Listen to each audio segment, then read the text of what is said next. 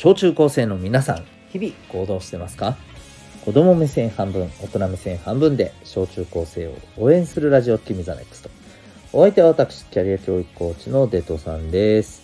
普段は学校にない楽しく生きるための学びのサポートをしております。この放送では目標や人間関係成績進路などを中心に日常のことから得られる学びを毎日お送りしております。えっと今日のテーマなんですけど勉強の成果が出ない人の特徴ということでお送りしていきたいと思います。えっ、と、今日はですね、はい、えー、ちょっと最近見かけたですね、えー、勉強に関する、え、ネットでの記事で、えちょっとこう、はい、えこう記載されていたことの、まあ、シェアもしながらですね、ちょっと僕の経験も踏まえた、はい、えー、ことをちょっとお話したいと思います。まあ、あのー、皆さんね、今、どんな感じで勉強してるかなっていうのをね、ちょっと思い出してもらって、まあ、それでね、うまくいってる人は多分ね、別に今日の内容、ふーんぐらいでいいかもしれないんですけど、なんかいまいち成果が出ないなと思ってる方はですね、はい。もしかしたら、今から言うそれが原因かもしれませんよ。ということでね、えー、もしやってることがあれば、是非見直した方がいいんじゃないかなと。とりあえず見直して、それでやってみる価値はあるんじゃないかなと思いますので、是非参考にしてみてください。えー、シンプルにいきますね。1個目、えー、音楽を聴きながら勉強する。うん。えっ、ー、と、2個目、え、体の状態をあまり気にしないで勉強する。うん、で、3つ目、えー、これなかなかね、あのみんなハマってると思うんだけどね、え目標点を立てる。でございます。はい。えー、これそれぞれちょっと解説していきましょうね。えー、1個目です。音楽を聴きながら勉強。やってますよね、割とね。やってません？はい。でこれはですね、あまりおすすめはできません。これ、わかる気がするんですよ。うん。あの、これ、音楽の種類によるっちゃよるかもしれないですけど、まあ大体皆さんが聴いてるこの音楽って、自分が好きなアーティストの曲とかでしょ？うん。間違いなくそっちにね、気持ちもね、こう、意識も持ってかれますよね。うん。おかげさまで全然入りやしないっていう。多分そういう状況になってるんじゃないかなと思うんですよ。うん。なんかね、集中できる人っていうのもいます。あと、音楽聴いてるからなんかテンション上がって頑張れるみたいな人もいます。わかります。わかる。うん。俺もそうだった。めっちゃわかるけど、それはですね、それと引き換えにですね、えー、勉強してる時のあなたのその大事なものを覚えようとかさ、えー、そういうエネルギーをですね、えー、音楽楽しいぜイエーイのところにね持ってってますよ間違いなく持ってかれてますよ。うん、はいあの人間は基本的にね、えいろんなことを同時並行でやるのはまああまり向いていません。はい。そんなわけで、えー、音楽聴きながらやってる方はですね、ちょっとやめてみた方がいいと思います。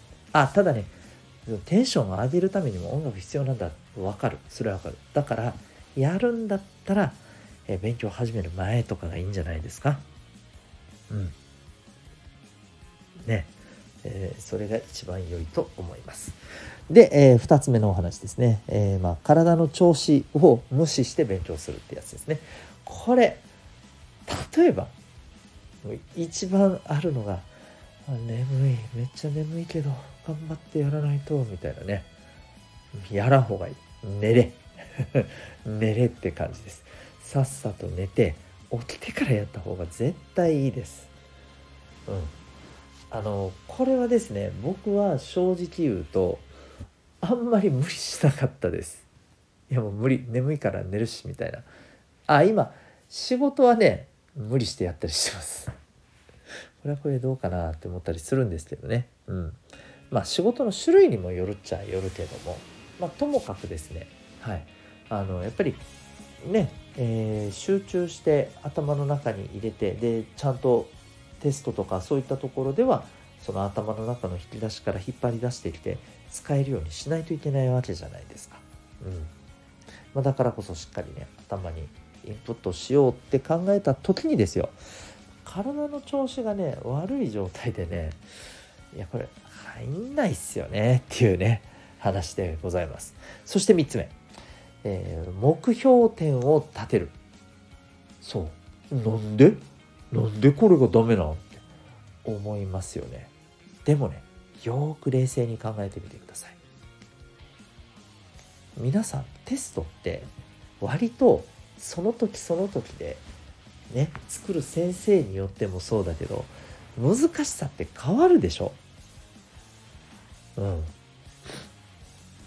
同じようにさ前に例えばね前に、えー、80点取ったとするじゃないですか。その時にこのぐらい勉強をやりました。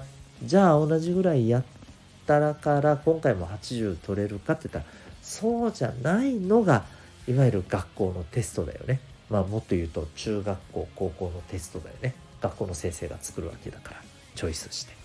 ね。っていうことを考えた時にですよ、うん、点数の目標をね作るのはねマジでやめた方がいいっていう話でございます。はい、うん、ということでねえっ、ー、とこの3つなんですよね。これどうですかね？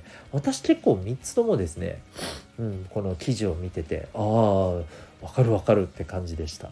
うん。であのまあ私この放送でね事あるごとに言っていますけれどもうまくいく方法っていうのも大事。だけど一方でねこれやったらうまくいかないよっていうのもむっちゃくちゃ大事なんですよ。ひょっとするとこっちを知る方がうんまあ結果的にねうまくいく方に何、えー、て言うのかな。まあこう自分を持っていけるというか、まあ、うまくいくやり方をえー、自分の身につけるためには実はそっちの方がいい場合もあるんだよね。要するに失敗するやり方を知ってそれを徹底的に、えー、避ける。結果的にねまあ、うまくいく方法を身につけるっていうところにねつながっていくと思います。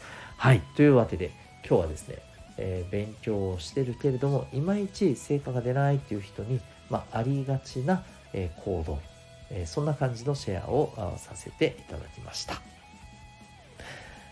この放送を聞いて、あなたは今日どんな行動を起こしますか？それではまた明日、学びようき一日を。